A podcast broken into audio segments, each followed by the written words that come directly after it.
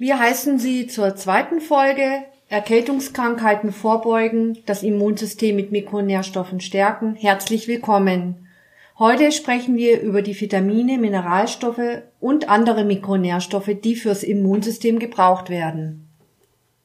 Vitamine. Wenn es um Erkältungskrankheiten und Vitamine geht, kommt mir als allererstes das Vitamin C in den Sinn. Bei Erkältungen soll man ja viel Vitamin C zu sich nehmen, damit man die Erkältung schnell los wird. Was ist dran? Stimmt das? Es gibt seit Jahrzehnten eine Endlosdiskussion darüber, ob die Einnahme von Vitamin C bei Erkältungen sinnvoll ist oder nicht. Der derzeitige Erkenntnisstand ist, Vitamin C verbessert den Schweregrad und verkürzt die Dauer von Erkältungssymptomen. Vorbeugend wirkt Vitamin C hauptsächlich bei Personen, die einem erhöhten körperlichen Stress ausgesetzt sind. Wenn ich aber schon erkältet bin, sind Vitamin C-Gaben trotzdem sinnvoll? Klar, auf alle Fälle. Eine Vitamin C-Supplementierung bei Atemwegserkrankungen kann den Schweregrad der Symptome reduzieren. Ein Vitamin C-Mangel erhöht das Risiko für Atemwegsinfektionen auch bei der Behandlung von Lungenentzündungen, besonders bei älteren Menschen, hat Vitamin C einen günstigen Effekt. Generell ist bei Infektionen der Vitamin C-Bedarf der weißen Blutkörperchen deutlich erhöht. Man kann also sagen, Vitamin C ist für die Funktionsfähigkeit des Immunsystems unentbehrlich. Kommen wir zum Vitamin A. Vitamin A ist wichtig für die Intaktheit von Haut und Schleimhäuten. Gesunde Schleimhäute wiederum sind erforderlich als Barriere gegen Krankheitserreger. Das heißt, Vitamin A kann gegebenenfalls auch vor Halsentzündungen schützen? Ich würde sagen, möglicherweise. Jedenfalls ist gesichert, dass Vitamin A einen Schutzeffekt gegen Lungenentzündungen bei Kindern hat. Wichtig ist auch dass Vitamin A die Bildung von Antikörpern und die biologische Aktivität weißer Blutkörperchen fördert. Bereits ein leichter Vitamin A-Mangel erhöht das Risiko für Infektionen um das zwei- bis dreifache. Das ist also eine erhebliche Steigerung. Also Vitamin A ist wesentlich für das Immunsystem. Einen immunmodulierenden Effekt wird ja auch dem Vitamin D zugeschrieben einem Vitamin, das ja in den Wintermonaten meistens im Defizit ist. Welche Aspekte bezüglich des Immunsystems werden dem Vitamin D zugeschrieben? Vitamin D ist ein bedeutendes Regulatormolekül des Immunsystems. Es wirkt antientzündlich.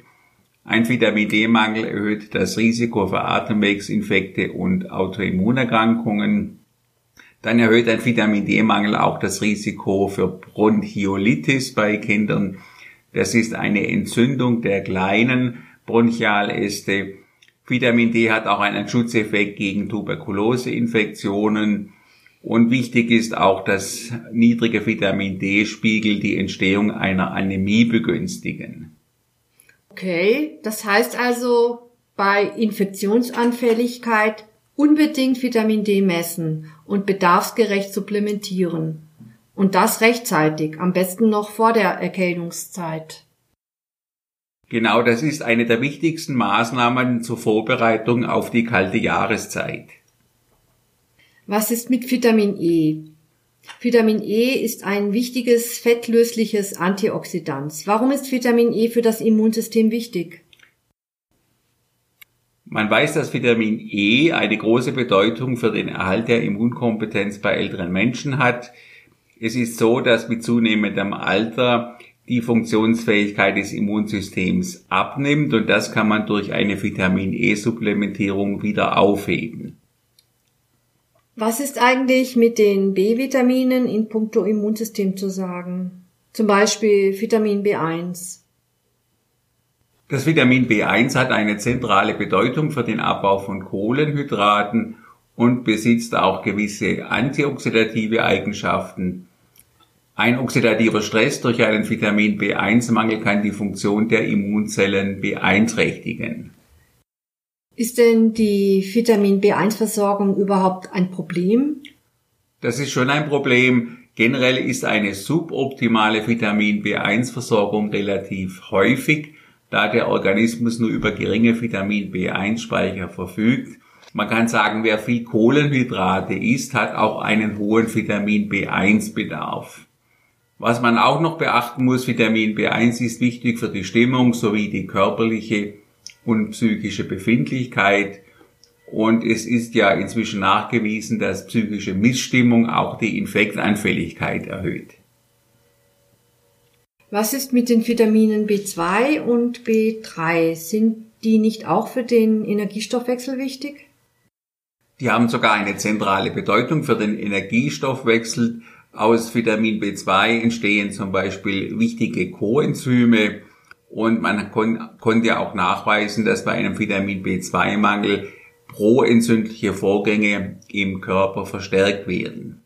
Also proentzündliche Prozesse, das heißt Entzündungen werden vorangetrieben. Ja, genauso könnte man das sagen. Ein Vitamin B2-Mangel ist auch gar nicht so selten. Besonders auch bei veganer Ernährung sollte sorgfältig auf die Vitamin B2-Versorgung geachtet werden. Gut, auf die Ernährung gehen wir später noch mal kurz ein. So, kommen wir jetzt zu Vitamin B3, als auch Niacin genannt. Vitamin B3 ist Ausgangssubstanz für die Bildung der Coenzyme NAD und NADP, die wichtig für die Immunkompetenz sind. Was bedeutet das? Niacin hat bedeutende immunmodulierende Eigenschaften und kann die Bildung von Entzündungsmediatoren beeinflussen. Vitamin B3 ist wichtig zur Begrenzung überschießender Entzündungsreaktionen. Okay, kommen wir zu dem Vitamin B6. Ein niedriger Vitamin B6-Status führt zu Störungen des Immunsystems, besonders bei älteren Menschen. Warum?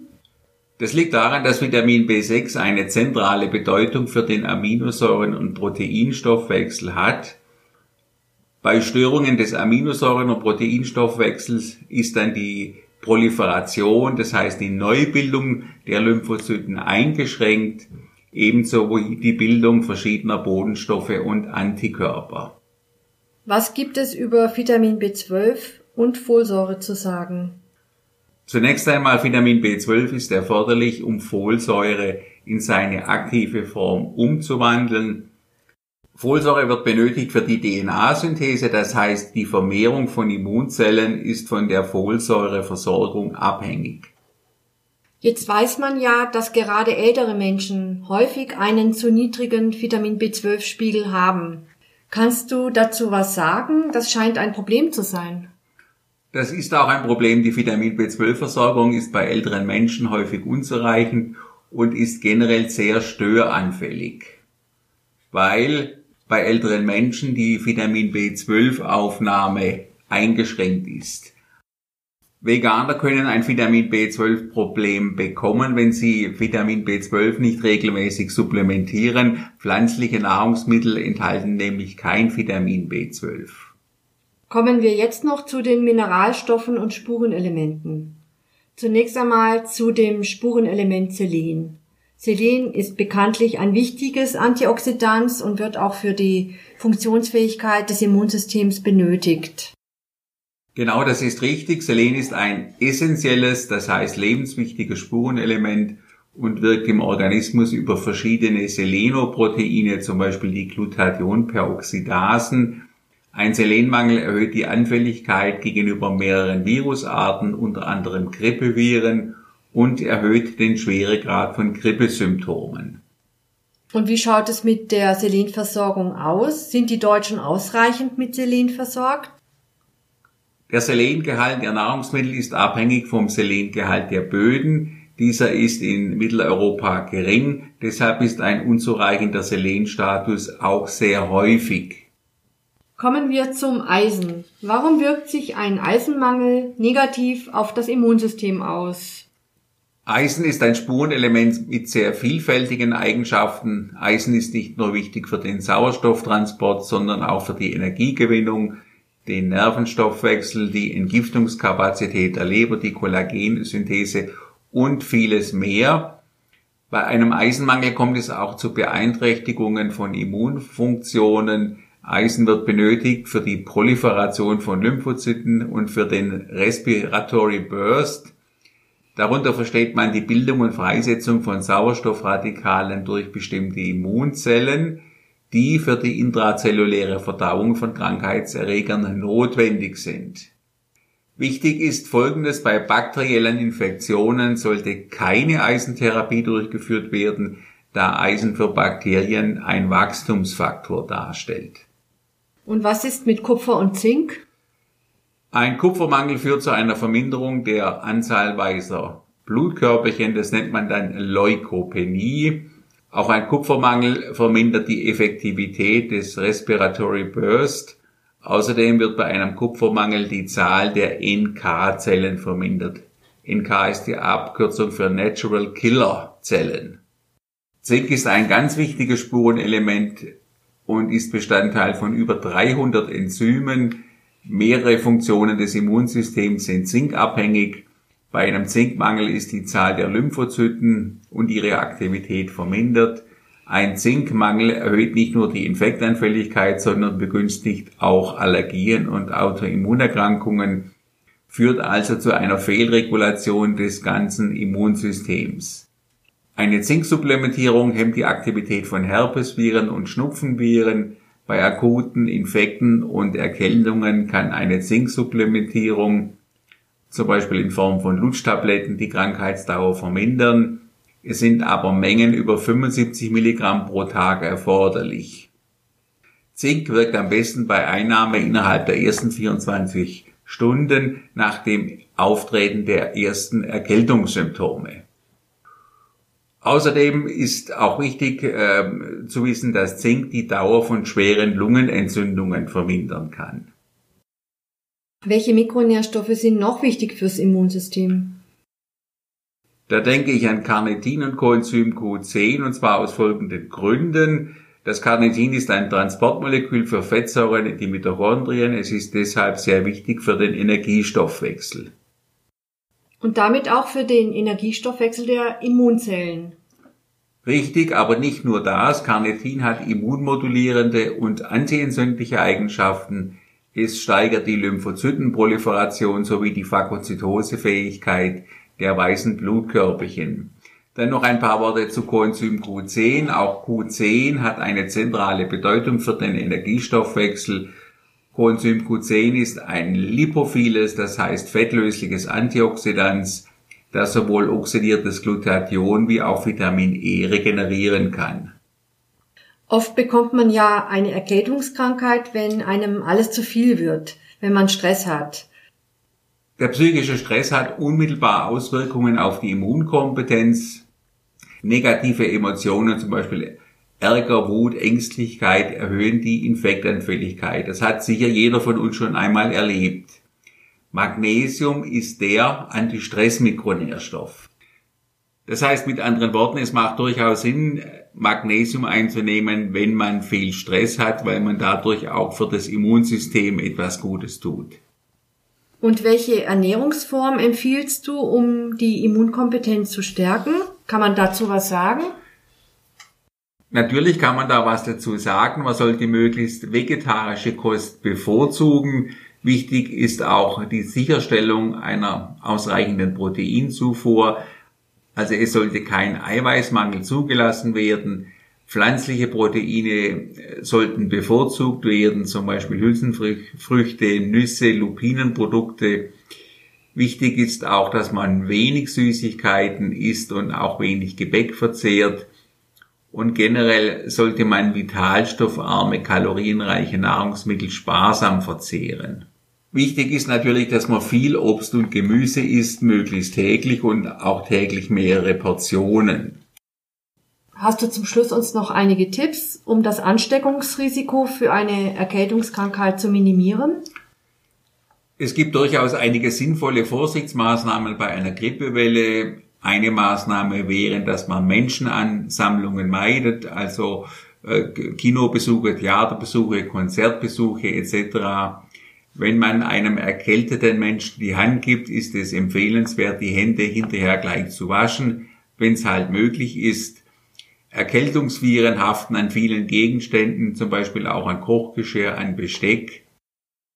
Auch verschiedene pflanzliche Wirkstoffe oder Phytopharmaka zur Verbesserung der Immunkompetenz sind bekannt, zum Beispiel Echinacea, Taigawurzel, Rosenwurz, Ginseng. Häufig sind auch homöopathische Mittel von großem Nutzen. Das kompensiert dann aber nicht einen Mikronährstoffmangel. Keineswegs. Die Mikronährstoffe sind grundsätzlich von grundlegender Bedeutung für alle Stoffwechselvorgänge und können auch durch pflanzliche Heilmittel oder homöopathische Mittel nicht ersetzt werden.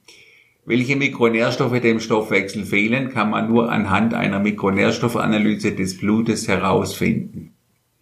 Und das hat dann den Vorteil, dass man die fehlenden Mikronährstoffe zielführend wieder zuführen kann.